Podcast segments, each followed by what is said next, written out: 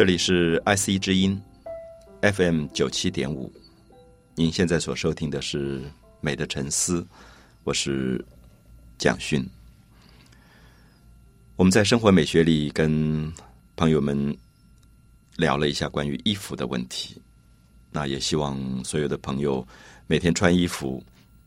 都能够把衣服当成是一个美的对象来看待跟处理。可是我们特别希望。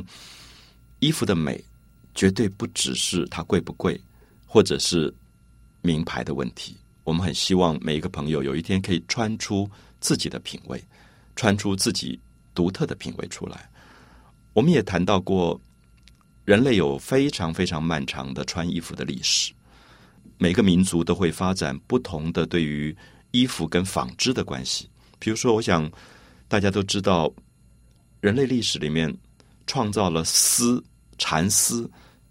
最有名的就是中国，那么这个历史几乎记录到五千年之久。那当然，这个神话我们不一定完全会相信，就是皇帝的妻子罗祖，那么他发现了怎么去养蚕，因为蚕会吐丝结茧，那么最后能够把蚕丝抽出那一根丝出来，那变成了中国丝织品的一个来源。我们不要小看这个丝织品啊！大家一定听过一条路叫做丝路。那么这条路从魏晋南北朝一直到唐朝，它是欧洲跟中国之间最重要的一个经济的道路啊。那么这条经济道路就是西方一直希望透过各个管道取得中国的丝，因为丝是它当时的经济上最大的来源。那么中国也知道，当时它拥有。绞丝，然后能够去做出丝织品的一个最重要的能力，所以他把这个丝当成他的一个经济上的秘密跟专利，有点像我们说哦，我们今天的高科技的东西不准秘密透露到别的国家去一样。那么当时这个丝蚕茧是不准出口的，因为很害怕西方人知道怎么养蚕、怎么节俭以后，我们就失去了这个经济上的强势。啊，所以我想对今天很多高科技，尤其像科学园区的朋友来讲，其实我们发现古代它也拥有它经济上的某些专利权。那我们知道，在当时西方有一个强大的政权，就是建都在君士坦丁堡，就是现在土耳其的伊斯坦堡的这个东罗马帝国，我们也叫做拜占庭帝国。那拜占庭后来就跟当时中国的这个政府有过一次交换婚姻。那这个婚姻就是中国有一个公主要嫁过去，那么他们就拜托这个中国公主，就使者先跟这个公主说你要来了，那你可不可以带一些产检来？那这个公主大概也觉得她要嫁到异国这么远的地方去，那将来她就不是中国的公主，而是东罗马拜占庭的这个王妃了。那她也应该帮助她的夫家吧。所以他就把蚕茧藏在头发，就是古代女人梳那个很高的发髻，把蚕茧藏在头发里带出去。那么这个传说很有趣，就是我们知道东罗马因此有了丝，然后西方也开始可以做出丝织品出来。那么这些都是人类服装历史里面非常有趣的故事。我们也知道说，拥有掌握这样的一个纺织的一种高科技的民族，他在当时曾经自豪于全世界。那有点像今天我们要去买意大利的名牌，买法国的名牌。那么意思说，我们已经丧失了我们织品上的高科技，我们也丧失了我们服装设计的高科技。我们已经变成一个在服装上必须要仰赖西方强势国家的啊，不然的话，你为什么要去买西方的名牌？好，所以我想，我们就会发现，东方的国家不止中国，它过去曾经是。世界的这个丝织品的重要的创造者，可是今天它丧失了这个能力。可这几年我在欧洲，我感觉到有一个很有趣的一个现象，就是以服装的美学来讲，东方风重新出来了。如果大家这几年有过出国的经验，你大概都会有跟我类似的感觉。你在纽约、在罗马、在巴黎、伦敦的街头走着走着，忽然就觉得，哎，怎么一个东方的服装出来了？这个东方服装可能包括了日本。可能包括了中国，可能包括了韩国或者越南，甚至马来西亚或者柬埔寨的某些沙龙那种围在身上的那些布的，因为它的织品的感觉是不一样的。我举最简单的例子，我想大家知道山宅一生。那么这个 Isamiake 是这几年在欧洲最红的日本设计师，他其实开发出了非常特殊的日本的质感出来。他把很多日本的旧的一些东方风格的织品开发出来，而去征服了整个的欧洲。那另外，可能大家也听过，比如说在香港跟上海现在出来的这个品牌服装的品牌，就上海滩，它也是把某些中国原来民俗的色彩，比如说桃红配柳绿，变成一种中国服装的滚边。然后你现在在巴黎的街头走着走，你就看到一个女人穿着这样的衣服走过来。那旗袍也开始大量流行，而这个旗袍最有趣的是，它已经不只是女性在穿。我已经看到 Gucci 这个名牌把中国式的旗袍变成了男性服装，团花，而且开右边的这个扣子、盘扣这一类的服装已经出现了。所以，我想这个可能会提醒大家注意一下，服装风整个的东方情调的起来，也在说明一种世界文化之间的趋势发展。因为我们提过说，服装是一个最敏感的强势弱势的倾向。我们刚才讲的旗袍，并不是汉族的服装，是满洲人旗人的服装，所以我们叫旗袍。所以我们注意一下，就是在台湾早期的移民穿的这种衣服，男的长袍、女的长袍，其实都是满洲人服装旗袍。那么意思说，当时满洲人是强势，汉族变成了弱势，所以服装就会改掉。那现在我们是以。西方的服装作为强势，所以我们的政治人物，你可以看到，不管男性、女性穿的都是洋装。可是下一波到底什么是强势，什么叫弱势？我们要从服装历史，而且不只是台湾的服装历史，你恐怕必须放眼到世界的服装历史上，你才知道什么叫强势弱势。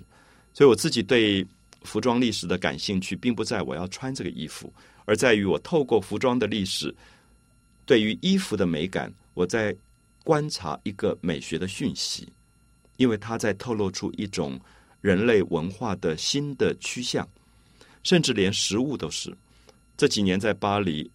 我会感觉到东方的食物的料理店越来越强势，啊，这些泰国式的、日本式的料理逐渐逐渐越来越多，而且不再是过去早期的那种中国餐馆，只是以廉价号召，它开始有了食物料理的品牌。所以十跟一都有东方风出来，亚洲风出来，那到底暗示着什么讯息？可能是我们非常值得思考的一个问题。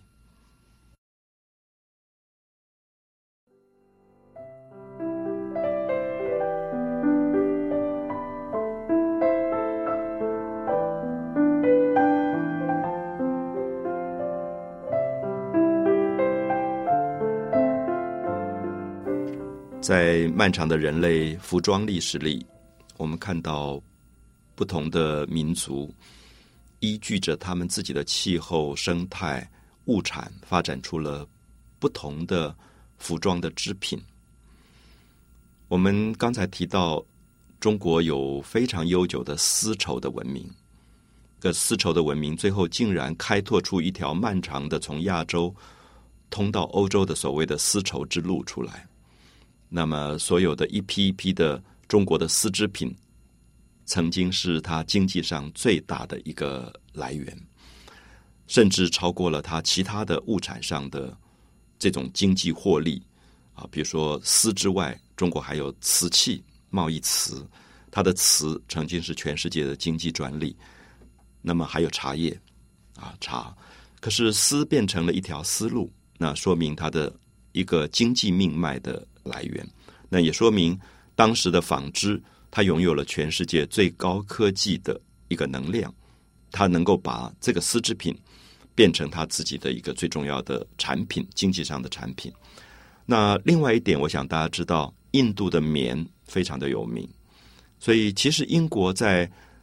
近代几百年来殖民印度，把印度作为它的一个属国，是因为棉花。那么这些印度的棉，本来用手摇的纺织机纺的啊，这些棉纱，等到英国人用机器去纺织，那么它也开拓了这个棉织品在全世界的最高贵的一个品质。所以，我们现在讲到棉，基本上还是以印度的棉花。那么，当然包括像埃及也是，埃及的棉也非常的有名。那么，这种棉的织品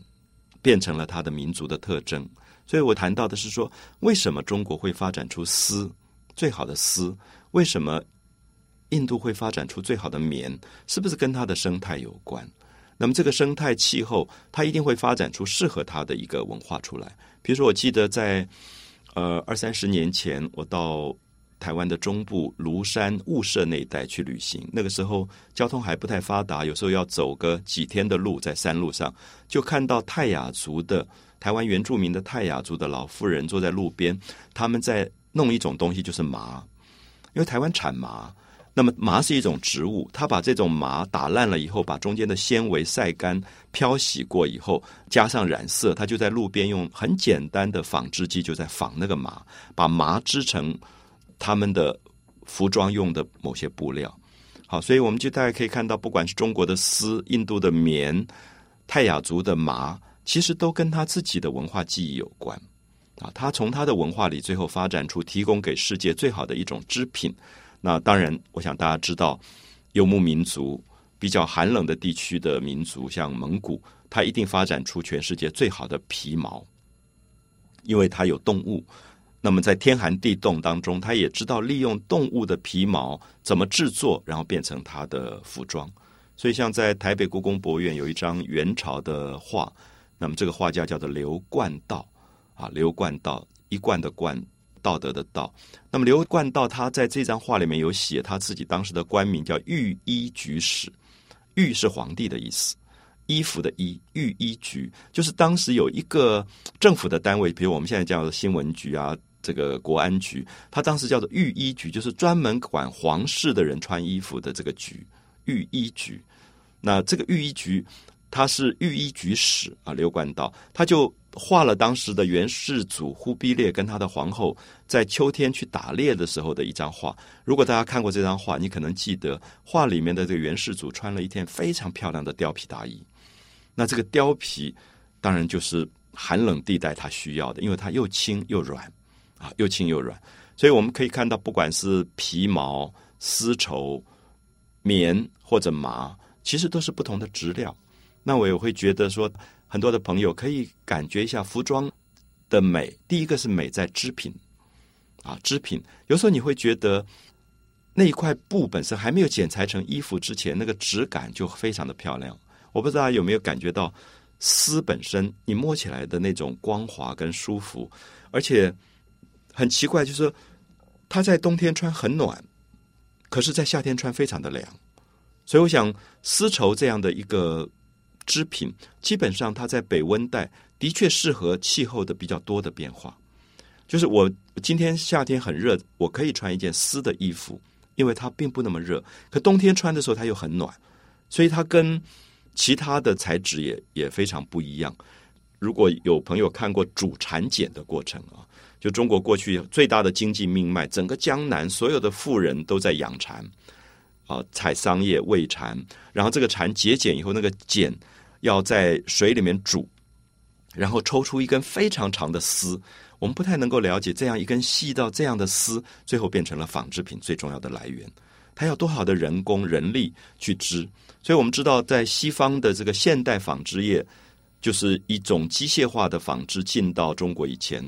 中国一直是丝绸王国啊，它完全靠人力去完成这个经济生产的能量。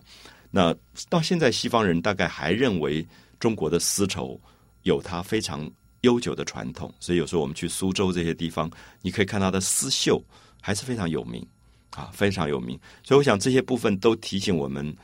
从衣服的美学里面，我们第一个是认识一些织品，那然后慢慢去了解不同的织品。不同的人工所加进去，最后它的经济的昂贵度，也使得人民在购买衣服的过程里面会产生它的阶级性。我前面已经约略提过，我觉得服装是最容易反映出阶级的。然后你会发现很有趣，所有的上层阶级的衣服都非常的拘谨，因为他会把衣服变成一个政治符号。比如说古代的皇帝，我有时候看到好同情他，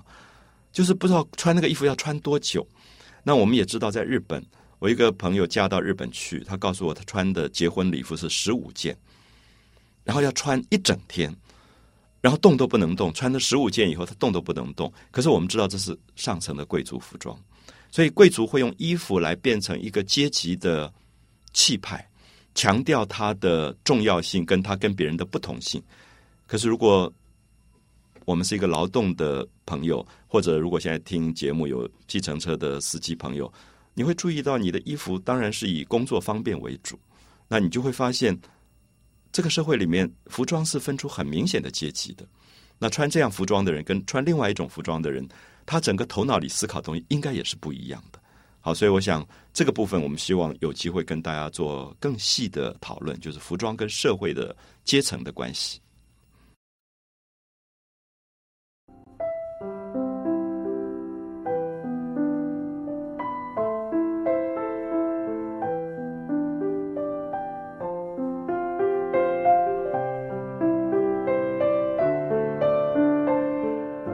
提到服装的阶级性啊，我们希望大家能够了解到，古今中外上层阶级的服装其实都蛮辛苦的。我不知道大家有没有看过法国在最强盛的时候，有一个皇帝就是路易十四，他有一张很重要的画像留下来。那如果你去凡尔赛宫看到那个画像，你会笑出来，因为这个皇帝在他五六十岁的时候，他就找画家替他画了一张像。那画这张像的时候，他穿的是大礼服。我们知道他的头发是假发，就是那个时候贵族的男人都要戴那个银白色的，然后好像很多弹簧，所以一走路的时候，那个弹簧的头发就会跳跳跳。我们知道现在西方很多的法官、很多的大学教授还要上课时要戴这个假发，因为它代表一个阶级。所以你知道那个如果是在天气热的时候，真是受不了，闷死了。那个毛毛的一个头发戴在身上，好。如果你看完头发，你就看到他的衣服丝绒一层一层，然后外面有一个很大很大的貂皮的披风，上面绣满了花。那么最后你就觉得这个皇帝很滑稽，就是他底下穿的是紧身裤，像跳芭蕾舞的紧身裤，身上配了很多剑呐、珠宝一大堆的东西，摆了一个姿势，然后站的那个方式是有点像现在明星的那个钉子脚的站法。然后你看他脚上最奇怪，穿了一个红色的高跟鞋。然后这么胖的皇帝穿一个红色的高跟鞋，这个高跟鞋的鞋头的部分还有红色的蝴蝶结，上面还镶了很多的钻石。我每次看到这张画，我就会觉得好笑的不得了，也会觉得这个所谓历史上伟大的路易十四，这个被称为太阳王的国王，我想他穿这个衣服穿的真的累坏了。所以我常常会同情上层阶级的人或者政治领袖，会觉得他们真的其实蛮拘谨的。他们在天气那么热的时候。打着领带，穿着西装，然后去跟所谓劳动人民握手，可能为了要选举或者要亲近人民。可是他的服装是不能亲近人民的，所以我常常会觉得，其实服装真的有一部分是怎么样让你自己觉得舒服。那么，所以现在比较好是说，有时候我们会觉得有所谓的休闲服这样的观念出来，那你也可以穿的很优雅，可是同时又让你觉得坐卧行走。都不会让你觉得不舒服。我说坐卧行走是，你打个领带，你怎么可能卧？然后那个脖子真的是不舒服到极点的啊！所以我常常会觉得，一个政治领袖其实如果聪明的话，可以创造出一个新服装的美学风格出来。他不见得不礼貌，你只要把这个美学风格能够创造出来，它是让你觉得是可以接受的。我们觉得，比如在台湾过去也有过政治领袖。创造出一种比较接近劳动人民的服装。他走到十大建设的现场的时候，你会觉得，哎，他比较好像比较自然。那他也真的跟比较低层的人民之间有一个亲和力，因为服装的关系。那你穿一个衣服，这个计程车司机或者一般做工的人一看就知道说那是名牌衣服，那你跟他讲什么亲和都很难啊。我也觉得老百姓其实也应该知道说。服装是不能骗人的，因为你这个服装可能二三十万香奈儿的服装，然后你怎么去亲近人民？因为老百姓那个服装可能只有两千块不到，你那件服装是二三十万的一件套装，那么这个时候的亲民性，它就没有办法构成啊。所以我觉得服装里面其实是很重要的一个象征跟符号。那我觉得这个象征符号应该对于一个尤其是在社会里面有过领袖作用的人来讲。我觉得应该要注意，怎么样让你的服装本身变成一个你自己重要的品牌符号，因为它是不能作假的啊！我一再强调它不能作假。那另外一点，我觉得我们在文化界看到很多人的服装，它是比较自然的，它可以强调出我卫生、干净、礼貌就好了。可是我不见得一定要强调名牌，所以有时候我们在文化界会看到一个人，诶，他穿。很自然的卡其衣服，很素朴的白衬衫，然后也能够呈现出他的一个风格出来。那这个时候，我们会觉得，也许在我们穿衣服的服装美感文化里面，应该有更多这样的人物出来。那么，甚至我也觉得，很多企业的老板、企业家。其实可以创造出自己的穿衣服的独特品牌文化出来。那么，这个品牌一方面是说你自己的优雅性，你对质料的讲究，你对造型上的讲究。可是不要忽略你跟你自己员工之间的亲和力的关系。啊，我相信这里面是非常重要的一个思考，因为美不应该是最后变成别人觉得陌生跟害怕。因为过去的帝王像路易十四，为什么穿到这个样子？因为他一出来，所有的人只好跪下来，因为他就是叫做鹤立鸡群，就是一个鹤站在所有鸡的面前。我现在要问的是，如果你现在是一个社会的领袖人物，你愿意是人民之外的一个鹤立鸡群的人物吗？你不要忘记，你是被这些人民选出来的，不管是一个企业家或者是一个政治领袖，他底下都有员工或者有选民的。所以，如果你的服装变成这么独特性，其实就造成中间的一个隔阂，啊，就造成了一个隔阂。那么，这些人会觉得你没有跟他们产生亲和的这个关系。所以，我觉得上层的文化的服装历史，其实现在在西方都可能做很多的改变啊。我们知道，过去不止像路易十四戴假发、穿那么奇怪的红色高跟鞋，一个皇帝。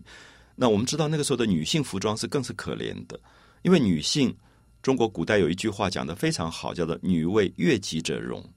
因为这些女性是为强势的男性沙文文化所控制的，男人欣赏她，她就要做出她欣赏的样子。所以，中国古代的宫廷的女性，她会缠小脚，把脚缠得很小很小，因为男人喜欢。那么，西方的女人要把腰勒得好细好细。我讲一个故事，也许大家不能够相信，她为了要让腰很细啊。细到什么程度？他会把肋骨，我们知道我们的肋骨有好多排，他会把最下面两根用开刀的方法把肋骨拿掉，所以这个时候他的腰可以勒到非常细，而且强调下身很长，上身很短。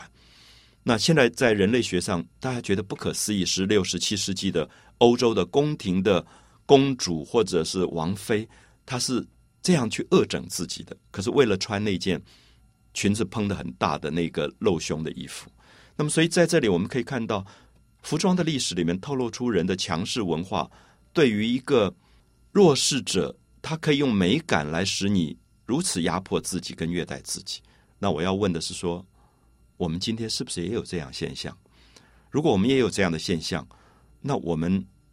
能不能说自己是一个民主的时代？因为民主的时代应该有自己衣服的独特美学。那如果我们的政治人物这么没有自己服装的独特的品味跟创造力的话，那这个地方的独立思考到底在哪里？其实是我一直打的一个大问号啊！所以我会不断的追问生活美学里，怎么样让我们真正有思考力、有判断力、有独特思考的社会领袖人物，真正把服装的美学能够穿出来？那有时候我去印尼的巴厘岛。我看他们围一块布的服装，我都觉得比我们可能更有自己本土的独立思考意识。那我就会很怀疑我们的独立思考的意识形态到底建立在什么基础上面。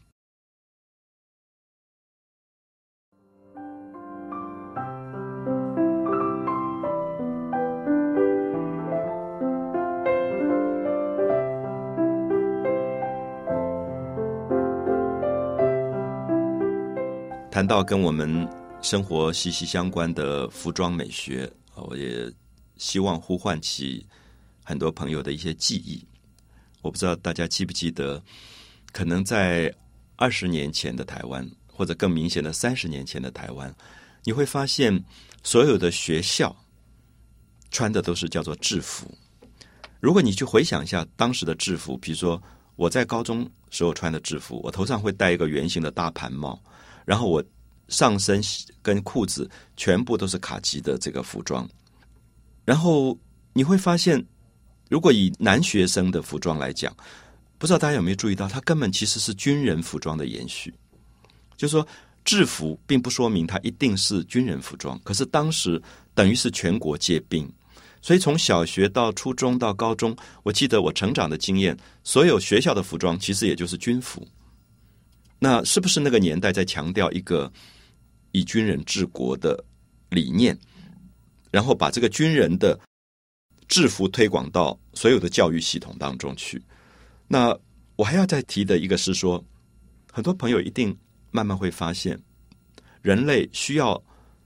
很强烈的管理一个团体的时候。都会要用制服，比如说监狱，比如说军队。那军队跟监狱是说，它有一个很强势的命令的管理，所以衣服不能让你有自己的独特性，所以他要给你一件制服。所以我记得我们看过有一些书的书写，谈到人类的服装的人类行为学的问题，说为什么进到监狱一个犯人啊，比如说这个犯人可能。犯了法，他本来是社会里面的一个大哥，那么这个大哥是平常很有个性的，他可能嚼着槟榔，然后穿的他自己很独特这个服装，可是他被逮捕了。他逮捕以后，在这个人类文化行为学上来观察，他一关的以后逮捕抓到他，第一个剃光头，然后就给他穿一件跟大家一样的衣服。我们知道这个在行为学上面，人类的这个文化行为学上很明显的头发是特征。服装也是特征。那么，为什么剃光头发？为什么穿制服？它就是消除你的特征，然后它让你的所有原来的那种气派跟霸势忽然不见了，就消失。所以很好玩。我们看到过去古代的西方有过一个传说，说有个叫 Jensen 的人，他力大无比，可是他的秘密是他的头发一旦被剪到，他的力气就没有了。其实这是一个很有趣的暗示，就是说。人类的某一种独特性会表现在他的头发或者服装上、服饰上。那么，这个服饰一旦变成化衣了以后，你就没有个性。所以我记得我很清楚，我自己在学校读书的时候穿着制服，他就不能强调你自己有个性。那个时候我们都要留三分头，头发稍微长，就是那个多出帽檐以外，教官就会处罚。那我记得当时女孩子也是，头发一定要在耳朵以上。那么留过耳朵以下就要记过的，所以这里面都有说服饰本身的美学变成了制度化，变成化一化以后，它方便管理。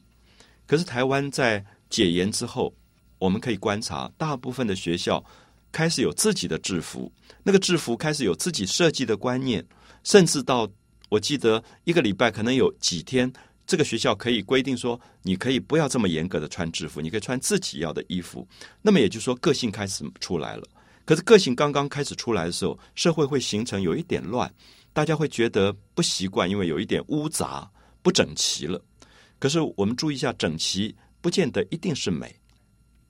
服装的美学里面，我还是强调每一个人穿出自己的品味跟个性，它是不一样的。我有些朋友，他们是喜欢打球的。所以你会觉得他穿起那个球装特别好看，因为他经过运动以后，他的身体跟那个球装打球衣服之间的关系特别美。我就觉得他平常穿着那个球装，比他打起领带穿起西装要好看多了，因为里面有活力，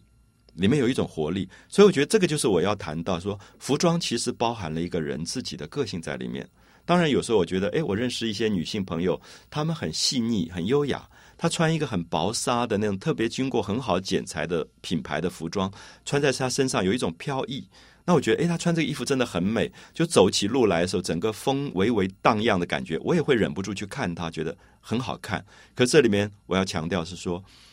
这个穿运动服的人跟这个穿薄纱的衣服的人，他要有自己的身体的个性去适合这个服装。那如果我们今天把它调换过来，说一个动作非常细腻优雅的人穿了一个。运动服可能会有一点怪异，那或者说这个动作很粗大的一个人忽然穿起一个很薄纱的那个小礼服的感觉，你也会觉得不对。好，所以这里面都有我要谈到的，说品牌的基础其实在于自己对自己的了解，所以不是随便花很贵的钱去买一个不适合自己的东西放在自己的身上。所以这里面还是跟思考跟创意有关啊，了解自己的身体，了解自己的个性，所以服装是最能够反映从生理到心理的全部的过程的。那服装的造型有这样的问题，服装的色彩也有。有时候我们会看到有些人，他很适合穿黑色的衣服，里面有一种古典，有一种典雅；有些人穿一些比较明度很高的，比如说粉红啊或者浅黄色，他就很明亮。他的个性里面有一种喜悦感，啊，或者说在某些场合你会觉得有一些比较沉着的颜色会出来，那么这些其实都跟个性有关。所以服装的美学事实上非常非常的复杂啊。我们谈到了它的质感，我们提到了它的色彩，啊，我们提到它的造型，所以它跟我们的视觉、触觉都会发生关联。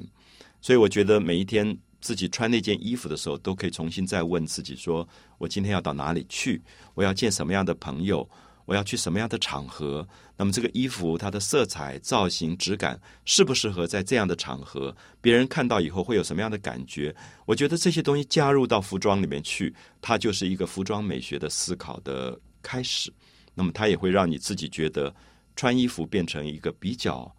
快乐的事，而不是。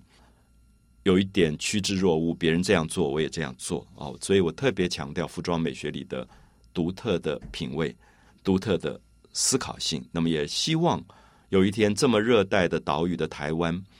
服装能够有自己的独特风格。